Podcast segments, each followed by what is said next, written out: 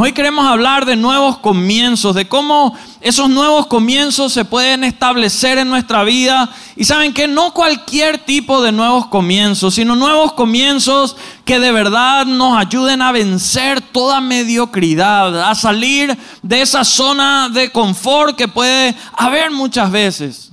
¿Cuál es una realidad que muchas veces decimos quiero lo nuevo, anhelo lo nuevo, deseo o necesito lo nuevo? Pero es como que nuestras emociones en cierto momento es como que están por el piso. Queremos, pero decimos, estoy tan mal, estoy tan desganado, estoy tan frustrado, me siento, me, siento como pisoteado, pisoteada. Y hay áreas en la vida que eso puede ocurrirnos, pero ¿saben qué? Para eso son importantes nuestras convicciones. Porque tus convicciones te van a poner de pie cuando tus emociones te quieren tirar al piso. Y vos por eso necesitas tener firme, bien en claro, cuáles son tus convicciones. Porque esas convicciones te van a poner de pie cuando las emociones te quieran tirar al piso. Así que esas convicciones que tengas en el Señor, necesitas fortalecerlas. Porque los nuevos comienzos saben que generan muchas veces impacto. Los nuevos comienzos es como que, que, que se da un choque muchas veces. Y Dios puede y quiere establecer en tu vida nuevos comienzos que te lleven a cosas grandes, a cosas poderosas. Y eso muchas veces genera un impacto. ¿Qué es un impacto? Un impacto puede ser un golpe, un choque, algo que, que, que, vos digas, bueno, ¿qué pasó acá? ¿Saben qué? Eso hace nuestro Dios. Una vez recibe ese impacto de alto voltaje del Espíritu Santo que, que viene como a chocar esa vida que estaba ahí sin un rumbo y te llena de esa presencia tan gloriosa y un impacto que ocurre. Llama la atención cuando hay un impacto y ¿saben qué es lo que Dios hace? Llama poderosamente la, la, atención. Hoy quiero animarte a que vos puedas decidir con todo el corazón y caminar en base a lo que dice la palabra para salir del área que sea de todo conformismo e ir a cosas más grandes. Porque saben que hay gente que en cuanto a productividad es estéril. Se quedó en una esterilidad en cuanto a productividad y, está así no hace días o horas, sino hace tiempo. La esterilidad tiene que ver con falta de productividad, de no avanzar cuando había que avanzar, había que tomarse decisiones, pero tal vez la duda, el temor, tal vez la angustia, tal vez la frustración de situaciones que acontecieron en el pasado te impidieron tomar las decisiones cuando tenías que tomar y no lo conseguiste. La esterilidad tiene que ver con eh, entrar en una situación donde no podemos concretar las cosas. Es como esos momentos donde constantemente decimos, parece que ahora por fin va a salir este negocio, pero no sale. Parece que ahora por fin mi matrimonio va a ir a tiempo nuevo, mi familia se están y, y siempre se quedan parece.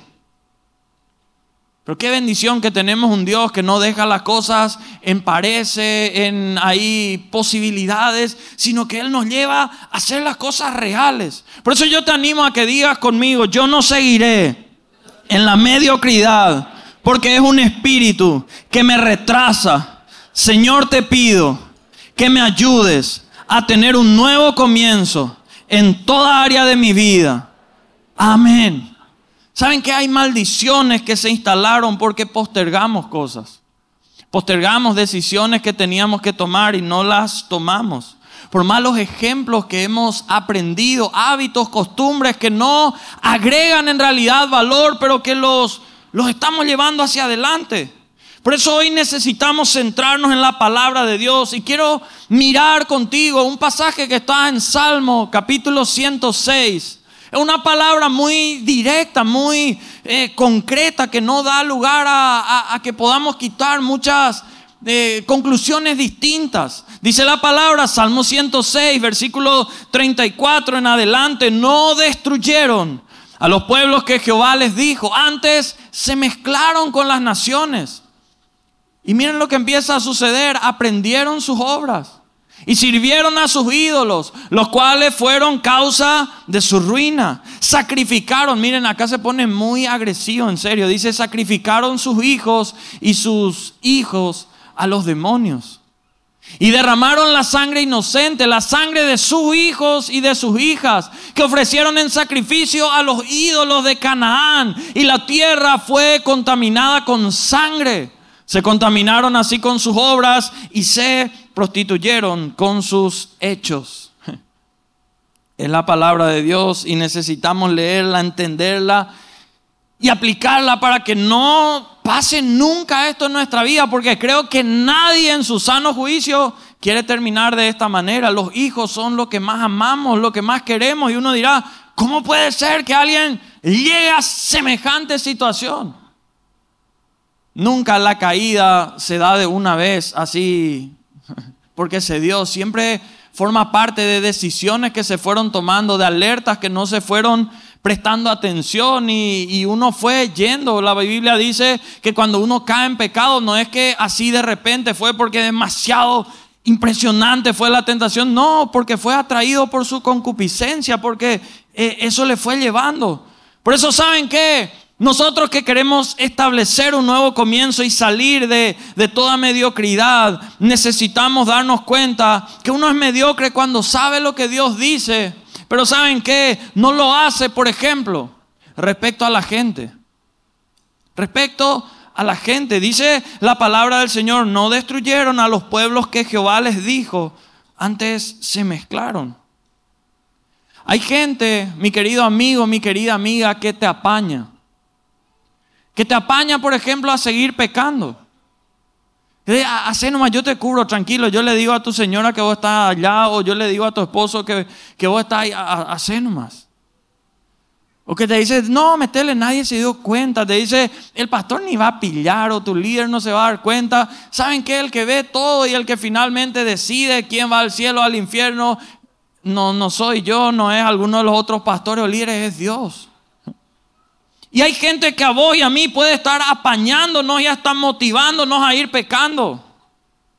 Hay gente que te puede, a, vos que estás en tiempo de estudio, sea el colegio, sea la facultad, que te puede estar apañando a decir, no, falta nomás, no vayas a, hacer y, te anima a eso y te convierte en un estudiante mediocre. Hay gente que de repente te puede apañar y, motivar a no salir del molde. Y que solo hagas lo justito y, necesario para que te conviertas en un profesional mediocre. Y no vayas a cosas mayores. Te dice, ¿para qué pio tan temprano? obvio, ¿qué, ¿qué, es lo que te pasa? ¿Por qué es lo que querés ayudarle a otro? Ese no es tu área. Acá nomás sé, si no, y uno finalmente está rodeado de gente que le apaña para mantenerse en una mediocridad. Y sabes qué, vos y yo necesitamos salir de ese grupo de gente. No estar con gente que nos apañe para, para el mal, en lo espiritual, en, en lo que tiene que ver con lo profesional, en lo que tiene que ver con lo familiar, en cualquier área. Miren la Biblia en Efesios 5, versículos 3 en adelante nos habla porque la Biblia nos habla de cierta gente que vos y yo necesitamos salir.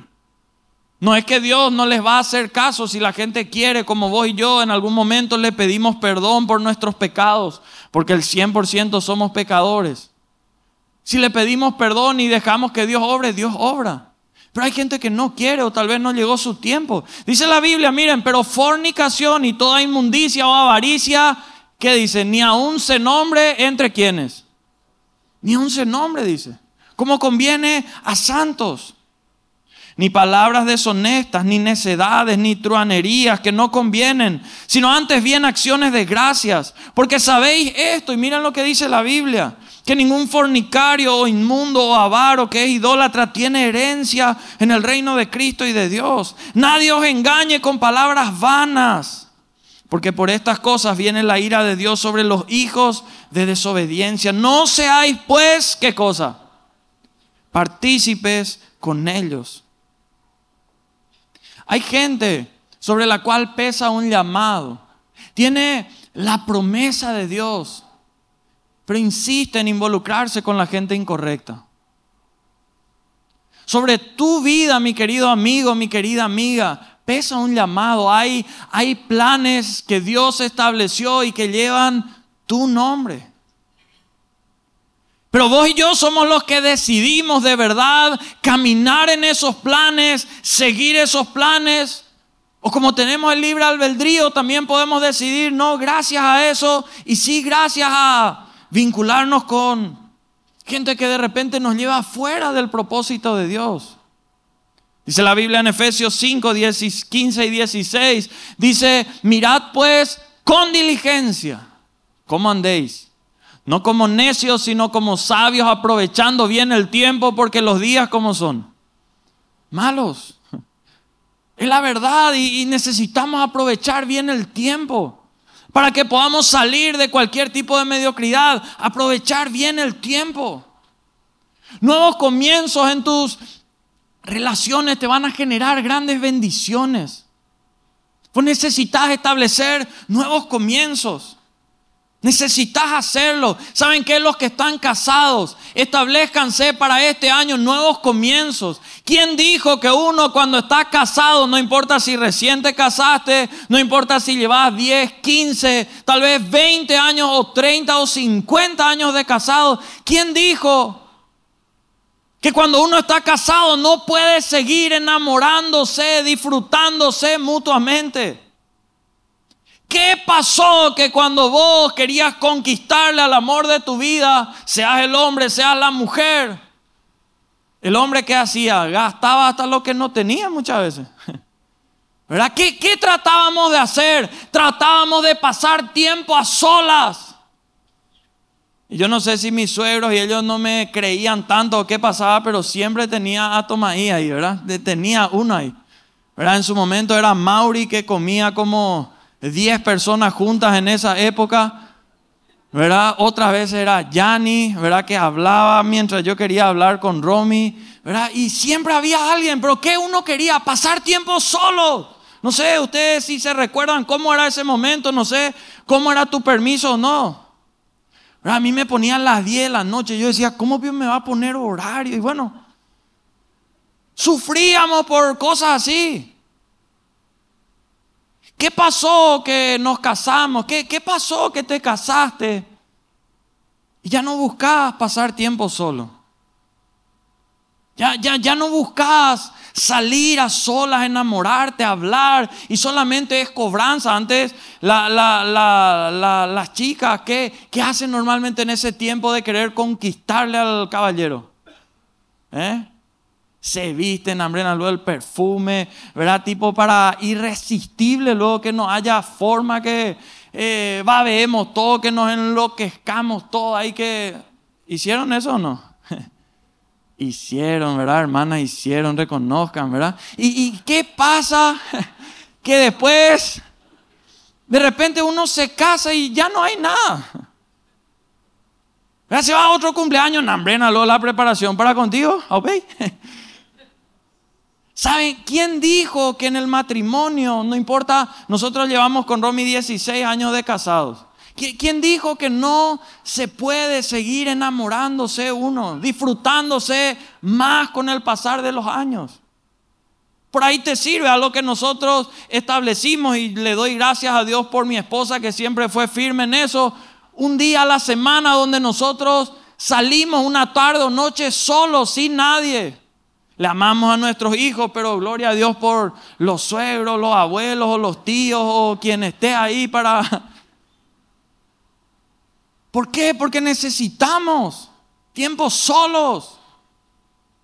Pero al inicio nosotros estábamos en una situación económica dificilísima y yo le decía a Romy, pero ¿cómo vamos a salir si no tengo para ni un lomito? Y ella me decía, ¿sabes qué? Voy a preparar tereré y vamos a irnos a la plaza. O, vamos a salir a caminar y dar vueltas por la calle, pero solo agarrados de la mano, vos y yo, a hacer algo. Establecer nuevos comienzos en tu matrimonio, que el enemigo no pueda robarte la bendición. Si hay algo que el enemigo quiere romper en este tiempo, son los matrimonios, son las familias. Y qué importante que vos y yo podamos establecer nuevos comienzos en nuestras relaciones con nuestros hijos. ¿Cuándo fue la última vez que tuviste una conversación en serio con tu hijo o con tu hija? Más que decirle te portaste bien o no, te gustó o no. Mi hijo, ¿qué hay en tu corazón?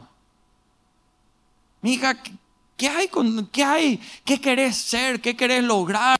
Eh, ¿Cómo te estás sintiendo? Soltar consejos, soltar palabras.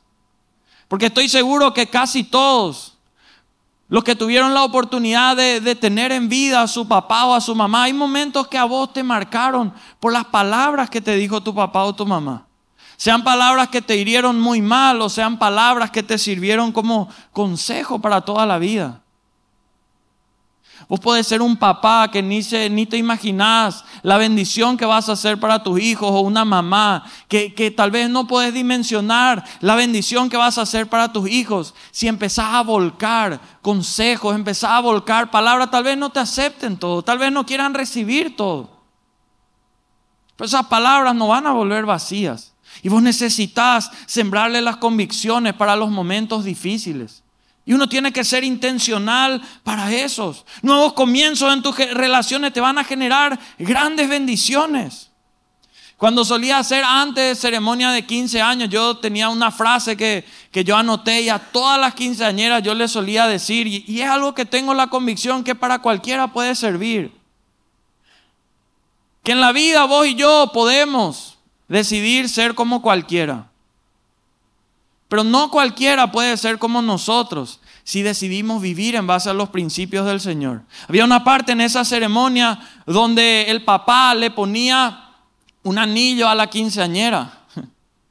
Era un anillo que simbolizaba, significaba que hacía un pacto de pureza, de guardarse hasta que aparezca el caballero que tiene guardarse en pureza sexual.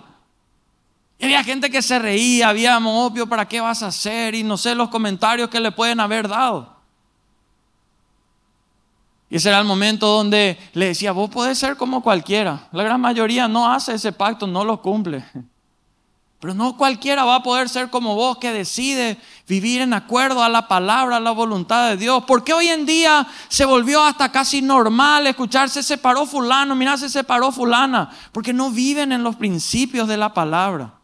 Tal vez hoy vos podés estar con un matrimonio viviendo tal vez días muy difíciles. Yo quiero animarte, desafiarte, probar la palabra de Dios.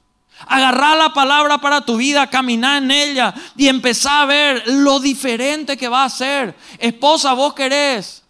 Hay esposas que cuando tenemos entrevistas me dicen con que él me sea fiel, con eso ya sirve todo.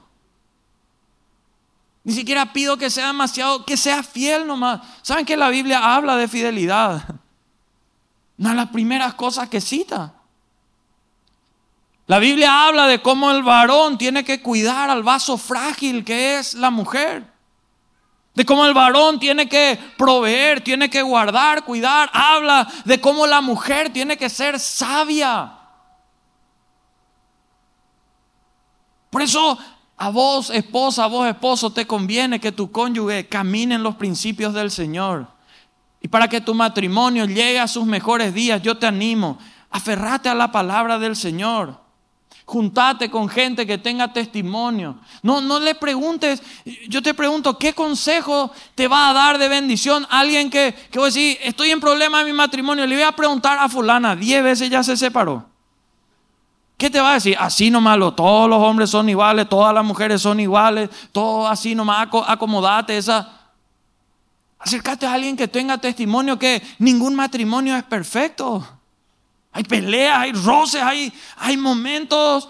¿Verdad? Decía un pastor, nosotros no llegamos a hablar de separación, pero sí de homicidio, decía, ¿verdad? El pastor. Fuerte a veces el tema. Pero que vencieron, que permanecieron, que superaron problemas. Por eso es importante de, de, quienes nos rodeamos, a quienes escuchamos. En segundo lugar, uno se vuelve mediocre cuando sabe lo que Dios dice, pero no lo hace. Respecto, ¿saben qué? A la tibieza espiritual. Y quiero mostrarte en estos versículos que leímos qué pasa si no destruimos esa tibieza, si no salimos y dejamos de una vez por todas de decir, bueno, puede ser, no puede ser, no salir de eso. Dice la Biblia, versículo 35 de Salmo 106, no destruyeron a los pueblos que Jehová les dijo, antes se mezclaron con las naciones. ¿Qué pasa si yo no destruyo esa tibieza, me mezclo y empiezo a hablar lo mismo que alguien que nunca conoció ni escuchó la palabra de Dios o que no la tiene como principio en su vida? Me comporto igual a alguien que nunca tal vez escuchó de la palabra, me mezclo. Y no se ve la diferencia que se tendría que ver entre un hijo, eh, una hija de Dios y alguien que no lo es. Me vuelvo uno más de las estadísticas de los que están ahí. Mezclarnos es lo peor que podemos hacer, es, fatal. Se empieza con poquito, pero eso se va agrandando, se va pasando la raya, se va pasando y cuando nos dimos cuenta ya estamos totalmente lejos, ni vemos la raya. Dice la Biblia, Efesios 5, versículos 11 al 14, no participéis en las obras infructuosas de las tinieblas, el que se mezcla participa en eso, sino más bien reprendedlas, porque vergonzoso es aún hablar de lo que ellos hacen en secreto. Mas todas las cosas cuando son puestas en evidencia por la luz son hechas manifiestas porque la luz es lo que manifiesta todo, por lo cual dice, despierta tú que duermes levántate de los muertos y te alumbrará Cristo. No solo me mezclo, sino que acá también dice el versículo 35, y aprendieron sus obras. Si hay tibieza espiritual en mi vida, yo aprendo sus obras, su forma de hablar, de comportar, de pensar, de vivir. Por eso no podemos ser tibios en lo espiritual. Necesitamos un entorno que, ¿saben qué? Confronte nuestra falta de fe cuando la estamos teniendo. No que nos apañe y nos diga así, así, no, que confronte nuestra falta de fe cuando no la estamos teniendo. Necesitamos un entorno que nos diga, no es por ahí, Dios te llamó para otra cosa. Que cuando querés caer en la, en la depresión, en la amargura, en llenarte de ira, de rencor y todos los factores externos estén como para que eso de verdad lo hagas. Este es ahí el que te diga, oraste ya. Este es ahí el que te diga, recordate de la palabra, recordate de lo que el Señor te dijo. Por eso Romanos 12.1, hay un desafío para nosotros que tenemos que aceptarlo. Así que hermanos, y el apóstol Pablo rogaba, dice, os ruego por la misericordia de Dios que presentéis vuestros cuerpos en sacrificio vivo es un sacrificio que hay que hacer. No andar tibios para no mezclarnos en todo, no aprender lo que no conviene. Un sacrificio vivo, santo, agradable. A Dios que es vuestro culto racional. Y luego dice, no os conforméis a este siglo, sino transformaos por medio de la renovación de vuestro entendimiento para que comprobéis cuál sea la buena, agradable y perfecta voluntad de nuestro Dios. Necesitamos pedirle al Señor, Señor, renova mi mente. Si siempre actué en la carne, ahora Señor, necesito actuar en el Espíritu. Necesito actuar de otra manera. Que vos en este nuevo año aprendas a tomar decisiones espirituales basadas en la palabra y ya no decisiones emocionales.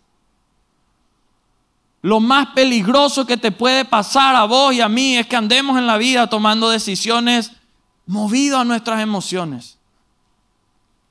¿Cuántas veces en el día o en la semana nuestra emoción nos va a querer llevar a garrotearle a alguien? ¿Cuántas veces en la semana tus emociones te van a decir decirle las peores palabras?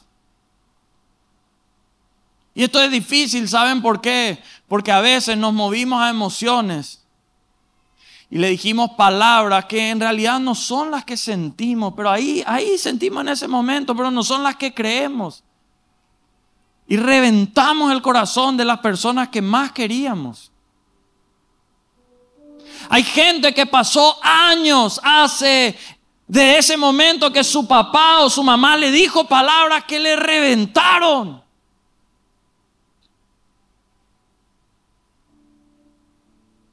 Tal vez el papá, la mamá ni cuenta se dio. Pero vos te siguen lastimando. Tal vez vos no te diste cuenta y en un ataque de ira le dijiste palabras a tu cónyuge que fulminaron su identidad, que, les duelen, le hacen vivir en, en duda o a tus hijos.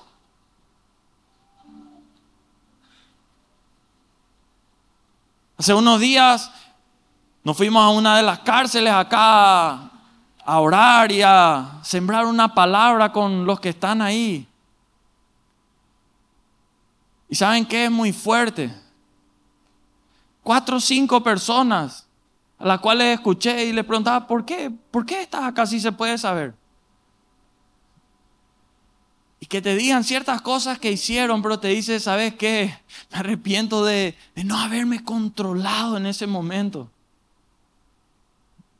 Movido a, a la emoción ahí. ¿Cuántas cosas lastimamos por habernos movido por la emoción y después nos arrepentimos? A veces no pensamos bien y tomamos cuenta que no tenemos cómo pagarnos, no está ahí. Y fue la emoción, fue el momento y, y después decimos, ¿por qué hice? ¿Cómo salgo de esto? Pues yo necesitamos renovar nuestro entendimiento a lo que Dios quiere para no aprender de lo que el mundo quiere. Sirvieron, dice, a sus ídolos. Y eso fue causa de su ruina. Si no estamos sirviendo a Dios, ¿saben qué? Automáticamente estamos sirviendo al equipo contrario. Estamos sirviendo. El que está tipo neutralizado por el enemigo es utilizado. Pues si no, pero yo no puedo ser pastor, yo no puedo ser el que canta, nadie dijo que tenés que ser eso. Vos podés desarrollarte en el rubro que vos elegiste estar y ahí ser un canal de bendición, ahí servirle a Dios. Toda la gente que, hace en el lugar donde uno trabaja normalmente, se cerrucha el puesto, se habla mal del otro, lo demás. Eh, vas a marcar la diferencia si sos alguien que suelta palabra de fe en ese lugar. Vas a ser alguien que va a marcar la diferencia si sos honesto, si sos una persona íntegra en ese lugar. Todos le conocemos a gente en el lugar de trabajo, de estudio, en la familia incluso, que está pasando mal. Y tal vez nadie se toma el tiempo de decirle, tal vez vos no tenés para solucionar el problema o, hacer, pero le decís, ¿puedo orar por vos? ¿Sabes qué? Contás conmigo si algo está dentro de mí. Nadie le dice algo de eso. Todos nosotros ya sabemos todos nuestros errores, nuestros defectos, porque la gran mayoría eso nos dice. Pero ahí es tremendo cuando se levanta un hombre, una mujer de Dios, y ahí suelta palabra de bendición, y de esa manera le está sirviendo a Dios. De esa manera le sirve a Dios. Un papá una mamá que mientras sus hijos viven bajo el techo de su casa, quieran o no quieran, les traigan a la casa de Dios, con eso le están sirviendo a Dios. Yo me acuerdo de mi adolescencia, ya conté varias veces, pero por ahí a alguien le sirve. ¿Saben qué? Yo le odiaba a mis padres porque me obligaban a venir a la casa de Dios. Y el culto ahí en nuestra iglesia empezaba a las 8 de la mañana y nosotros vivíamos a más de una hora de distancia. Larguísimo, a la madrugada salíamos de mi casa un domingo. Me hacía alguien botado y guau que me quedaba dormido en pijama me llevaba. Pelada Y, me, y me enojaba, me, pero hoy le doy tantas gracias a Dios porque no se dejaron vencer por lo que yo sentía en ese momento. Dios te bendiga, papá, mamá, que mientras estén bajo el techo de tu casa les traes al lugar correcto, a la escuela. No van a sentir, llevarle porque necesita estudiar, necesita. No le apañes en que se quede, no, que haga lo correcto, lo que tiene que hacer. Dice la palabra, versículo 37, sacrificaron sus hijos, sus hijas a los demonios. Lo que hacemos como papá, mamá impacta directamente y también indirectamente en nuestros hijos. Hay cosas que hacemos que ellos no ven, pero impactan en sus vidas. No instruirles en el camino correcto les cierra posibilidades. Les cierra, bloquea bendiciones y les hace un blanco fácil para que el enemigo pueda obrar en sus vidas. Pues yo necesitamos sembrar y arraigar en ellos convicciones espirituales.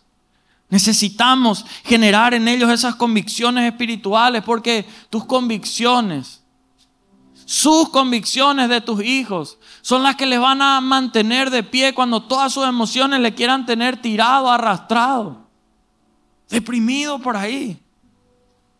Dice la Biblia, versículo 39, se contaminaron.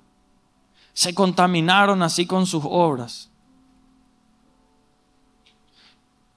Ya estamos por terminar. Isaías 1, mira, mira este capítulo, lo que dice la Biblia. Dios tenga misericordia de nosotros y nunca estemos, y si estamos en este grupo, salgamos hoy mismo. Dice la Biblia, ¿cómo te has convertido? Pregunta, ¿cómo te has convertido en ramera, oh ciudad fiel? Llena estuvo de justicia, en ella habitó la equidad, pero ahora los homicidas. Tu plata se ha convertido en escoria, tu vino está mezclado con agua, tus príncipes, prevaricadores y compañeros de ladrones, todos aman el soborno y van tras las recompensas, no hacen justicia al huérfano ni llegan a, a la causa de la viuda. La caída es, es sutil la caída. Y levantarse cuesta y es difícil levantarse, pero ¿sabes qué? Es posible levantarse.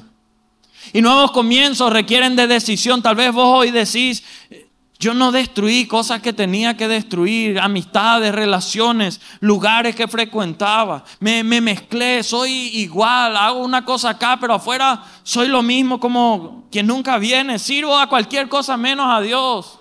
Me caí, me, me fui para abajo. ¿Sabes qué? Nuevos comienzos requieren decisión, requiere perseverancia, requiere determinación. Este mismo capítulo, Isaías 1, 16 al 20, miren la decisión que tenían que tomar. Lavaos y limpiaos, quitad la iniquidad de vuestras obras de delante de mis ojos. Dejad de hacer lo malo. Aprended a hacer el bien, necesitamos aprender eso. Buscad el juicio, restituid. Restituir al agraviado, hacer justicia al huérfano, amparada a la viuda. Venid luego, dice Jehová, y estemos a cuenta. Si vuestros pecados fueran como la grana, como la nieve serán emblanquecidos. Si fueron rojos como el carmesí, vendrán a ser como blanca lana. Si quisiereis y oyereis, comeréis el bien de la tierra. Si no quisiereis y fuereis rebeldes, seréis consumidos a espada, porque la boca de Jehová lo ha dicho. Si vos querés, el resto del Señor va a hacer. Vos querés y vos decidís, el resto el Señor va a hacer. Por eso este es el momento, si querés establecer nuevos comienzos, que empieces por hacer algo. Engrandecer el nombre que es sobre todo nombre. Con tus palabras, pero con tu vida. Porque sabes qué pasa cuando vos y yo engrandecemos el nombre que es sobre todo nombre. Ese nombre te empieza a engrandecer después a vos. Ese nombre que llena tu vida, que llena tu corazón. La gente tal vez se burla de tu matrimonio porque siempre se pelean, porque ven todo lo que pasó. ¿Sabes qué? Empezá. Tal vez vos estás solo hoy acá o sola. Empezá a engrandecer ese nombre que es sobre todo nombre y el Señor se va a glorificar en tu matrimonio. Tu matrimonio va a pasar a ser una referencia, un ejemplo. Va a pasar a ser eso. En tus finanzas el Señor se va a mover poderosamente, porque Satanás no puede detener a quien Dios ha decidido impulsar, a quien Dios ha decidido que va a levantar. No puede él detener. Cuando Dios inicia algo, el infierno no puede parar eso.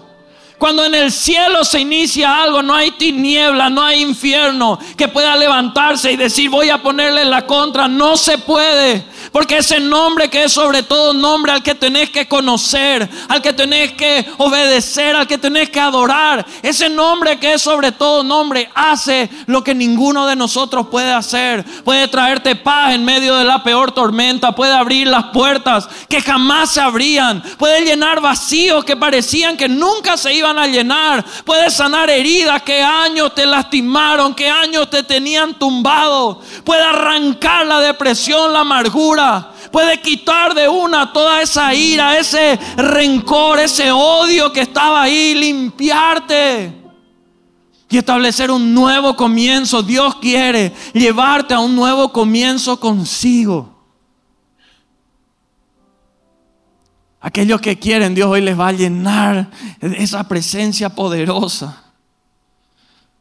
Termina diciendo el Salmo 106 que habíamos leído. Versículos 43 al 47. Muchas veces los libró. Tal vez a vos y a mí Dios muchas veces ya nos libró de varias cosas. Mas ellos se rebelaron contra su consejo y fueron humillados por su maldad. Con todo, y esto es lo que Dios sigue haciendo hoy en día. Con todo, Él miraba cuando estaban en angustia y oía su clamor. Y se acordaba de su pacto con ellos y se arrepentía conforme a la muchedumbre de su misericordia. Hizo asimismo que tuviesen de ellos misericordia todos los que les tenían cautivos. Y ahí ora el salmista, una oración que Dios te anima a orar ahora. Él decía, sálvanos, Jehová Dios nuestro. Yo no sé quién hoy tenga que pedirle a Dios que le salve de un problema, de una cuenta, de un error terrible que pudiste cometer, pero el salmista que se equivocaba, que fallaba una y otra vez, él sí sabía orar con sinceridad y con todo el corazón. Y él oraba y le decía, sálvanos Jehová nuestro Dios. Recógenos de entre las naciones para que alabemos tu santo nombre, para que nos gloriemos en tus alabanzas. Él decidió que iba a engrandecer el nombre que es sobre todo nombre y ese nombre le engrandeció a él. Ahí en el lugar donde estás, yo te animo a cerrar tus ojos por un instante. Hoy la invitación requiere una respuesta, una decisión de tu parte. Si quisierais, si vos querés, Dios puede establecer de hoy en adelante un nuevo comienzo en tu vida. Puede que hayas venido por primera vez o puede que hace muchísimos años estés en la casa del Señor. Eso no marca la diferencia. Lo que marca la diferencia son las decisiones que vos y yo tomamos. Yo no sé cómo viniste hoy aquí a la casa del Señor. Tal vez estás en tus mejores días o tal vez en los peores.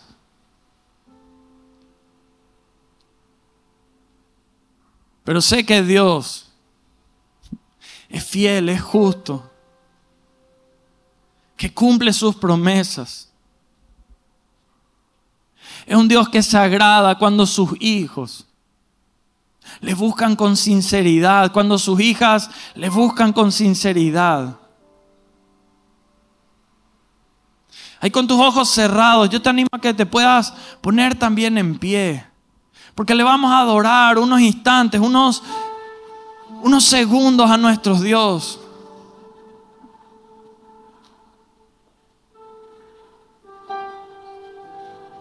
Y ya me habrás escuchado varias veces si viniste decir esto que, que me encanta, porque para mí este momento vos y yo hacemos algo profético.